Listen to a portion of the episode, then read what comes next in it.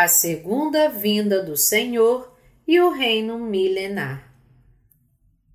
Romanos 8, de 18 a 25.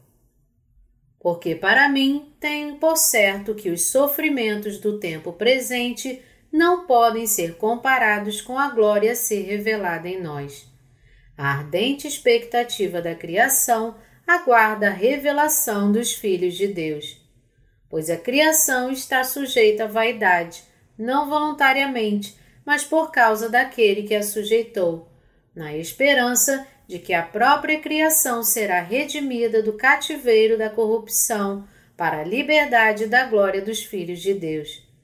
Porque sabemos que toda a criação, a um só tempo, geme e suporta angústias até agora e não somente ela, mas também nós, que temos as primícias do Espírito, igualmente gememos em nosso íntimo, aguardando a adoção de filhos, a redenção do nosso corpo. Porque na esperança fomos salvos. Ora, esperança que se vê não é esperança, pois o que alguém vê, como o espera? Mas se esperamos o que não vemos, com paciência o aguardamos. Aqueles que são justos pela fé na justiça de Deus recebem a glória do céu. É por isso que eles sofrem com o Evangelho da Água e do Espírito de Jesus para revestir todas as pessoas com essa glória. Os crentes se dedicam ao Evangelho da Justiça de Deus e sofrem na terra, porque participar dos sofrimentos de Cristo é glorioso e justo. Não é uma honra para nós sofrer por Deus a quem honramos e respeitamos? Certamente é. É um sofrimento glorioso. É por isso que aqueles que creem na justiça de Deus sofrem pela sua justiça. Por quem nós estamos sofrendo agora? Você está sofrendo pelo mundo e pela sua carne? De que valeria para sua alma sofrer pelo mundo? Sofra pela justiça de Deus e creia nela. Assim, a glória do Senhor Jesus será derramada sobre sua vida. A herança com a qual seremos abençoados no futuro. Vamos pensar sobre a herança que nós receberemos. A herança que receberemos no céu é a recompensa de reinar com Jesus no novo céu e nova terra. A glória que receberemos no reino de mil anos e no reino eterno de Deus é tão grande que não pode ser medida. Apenas os próprios crentes nascidos de novo podem conhecer e possuirão esta glória que os aguarda. A glória incomparável. Porque para mim tenho por certo de que os sofrimentos do tempo presente não podem ser comparados com a glória a ser revelada em nós. Romanos 8, 18. Comparando a glória que será recebida pelos crentes aos seus sofrimentos no tempo presente, Paulo disse que a glória os superaria. Isso é absolutamente verdadeiro. A glória que nos espera é muito maior do que o sofrimento que temos agora. A ardente expectativa da criação.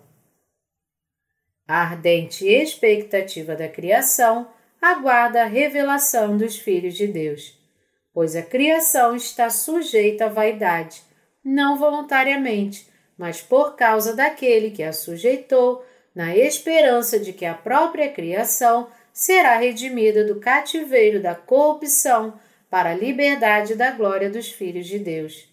Romanos 8, de 19 a 21. Toda a criação de Deus deseja ser libertada da corrupção do pecado. Para sermos libertados, o reino de Deus deve ser estabelecido nesta terra. Esta criação também espera pelos filhos de Deus se tornarem mestres do reino dos mil anos. Toda a criação, portanto, aguarda pelo dia em que os filhos de Deus reinarão com ele, revestidos pela sua glória, no reino de Deus que virá, aguardando a redenção do nosso corpo. Porque sabemos que toda a criação, a um só tempo, geme e suporta angústias até agora. E não somente ela, mas também nós, que temos as primícias do Espírito, igualmente gememos em nosso íntimo, aguardando a adoção de filhos, a redenção do nosso corpo. Porque na esperança fomos salvos. Ora, esperança que se vê não é esperança, pois o que alguém vê, como o espera? Mas se esperamos o que não vemos, com paciência o aguardamos. Romanos 8, de 22 a 25. Aqueles que creem no Evangelho da Justiça de Deus são salvos de seus pecados. Eles aguardam pelo reino de Deus, pelo dia em que ele virá, com perseverança em todos os seus sofrimentos. Eles sofrem incessantemente pelo Evangelho e, por meio de seu sofrimento, esperam que o reino de Deus se aproxime cada vez mais. Isso é natural, pois eles não esperam o tipo de esperança que se vê com os olhos da carne. Pelo contrário, esperam o reino de Deus que não se vê e sua própria transformação.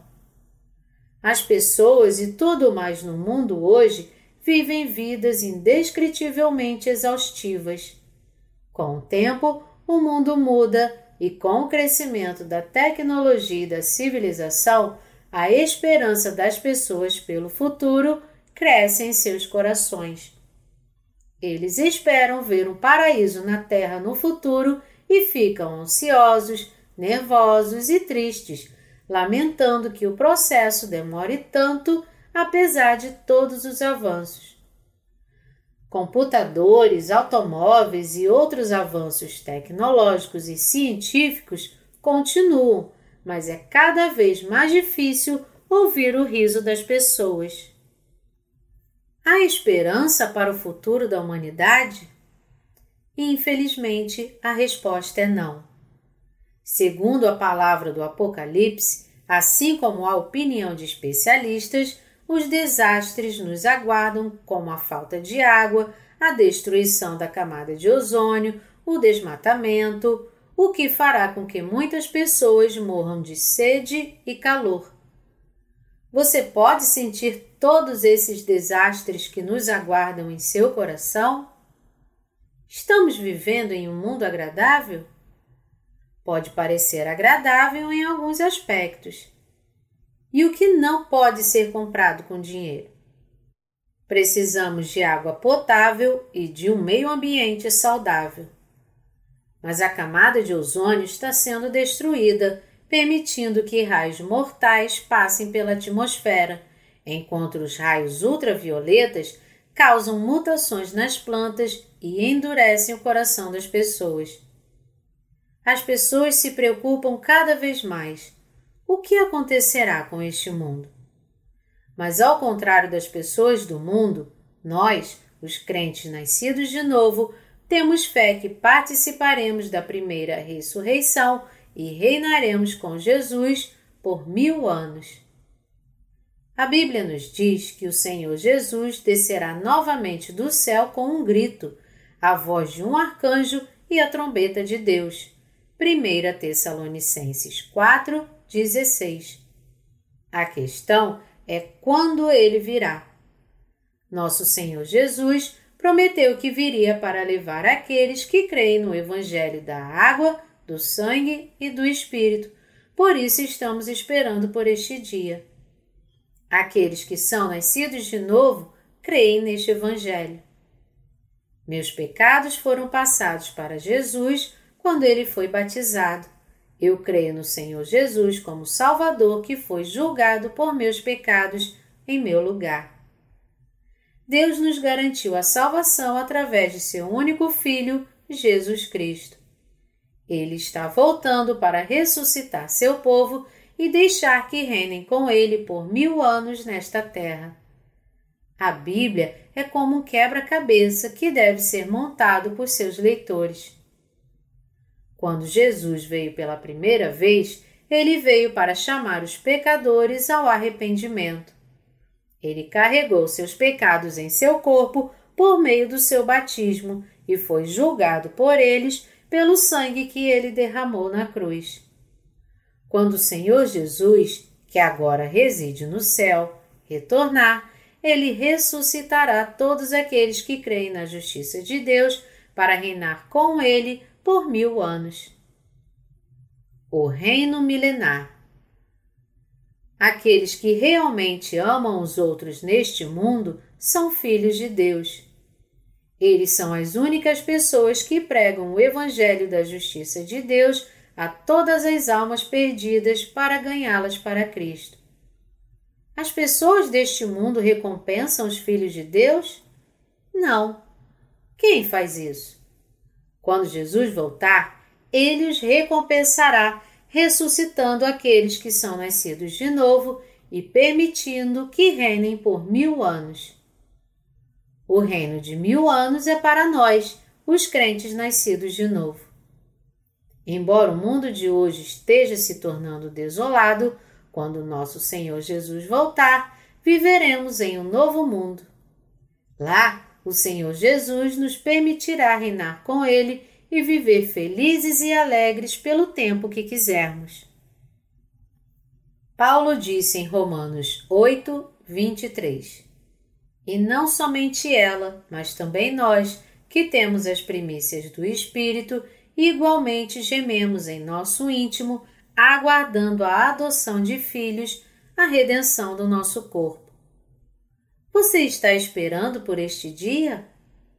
Mesmo nós, que temos as primícias do Espírito, gememos em nosso íntimo, esperando a redenção de nossos corpos. Deus disse que ele nos ressuscitaria, mudaria nossos corpos e nos permitiria viver com ele.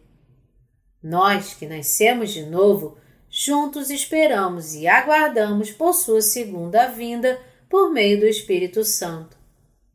Gememos internamente. Os crentes nascidos de novo sabem o que acontecerá a este mundo. O que os videntes falam sobre o futuro não significa nada.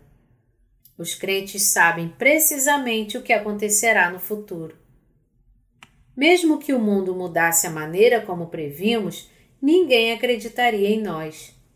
Mas aqueles que creem na palavra de Deus escrita somente esperam sem ostentação.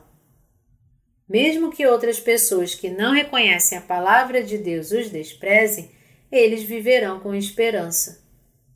Aqueles que não creem, portanto, deveriam receber a salvação antes que suas vidas acabassem.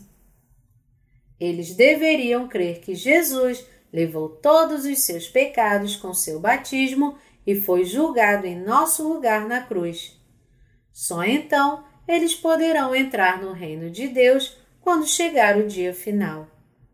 Então seremos recompensados e entraremos em seu reino para ter a vida eterna. Você está triste? Está cansado? Ou você está satisfeito com a sua vida? Devemos saber e crer claramente em como Jesus se tornou nosso Salvador antes de morrermos. Nós também devemos nos preparar para a nossa vida no céu. Este mundo não é tudo. Conhecendo essa verdade, devemos nos preparar para viver no céu. Isso é que os sábios fazem. Você vive no prazer dia após dia? Se você vive, você é uma pessoa tola. Aqueles que desejam o melhor, ou seja, a terra celestial, e se preparam para que seus sonhos se tornem realidade entrando lá, por outro lado, são sábios que constroem sua casa na rocha no reino milenar. Deus nos criou a sua própria imagem e queria que vivêssemos com Ele para sempre. É por isso que o Senhor Jesus veio a esta terra, recebeu seu batismo e derramou seu sangue para nos libertar de todos os nossos pecados. Aqueles que creem na justiça de Deus vivem com o Senhor Jesus e Ele os recompensará por isso. Nosso Senhor Jesus enxugará todas as lágrimas dos nossos olhos e nos recompensará por todas as dificuldades e solidão que temos sofrido. Deus renova todas as coisas. Ele permitirá que venha um novo mundo onde uma criança colocará sua mão na boca da serpente e não será picada. Isaías 11, 8. Devemos crer nisso e aguardar pelo que não vemos, esperando por aquele dia com perseverança. Se dissermos que esperamos o que vemos, somos tolos. Se por outro lado esperamos o que não vemos e cremos na palavra de Deus, somos sábios.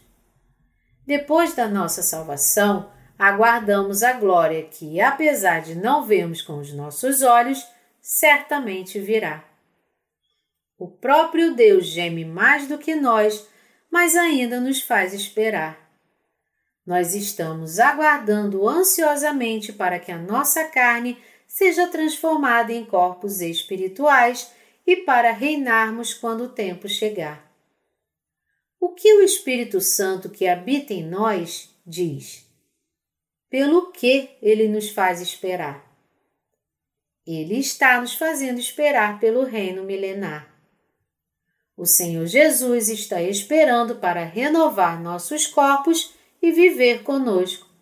Nós também estamos esperando para reinar por mil anos junto com Deus. Aleluia! Nós damos graças ao nosso Senhor Jesus. Os cristãos vivem com esperança no céu e confiam nessa esperança. Essa confiança não se baseia em nossos sentimentos, mas na palavra de Deus que não mente.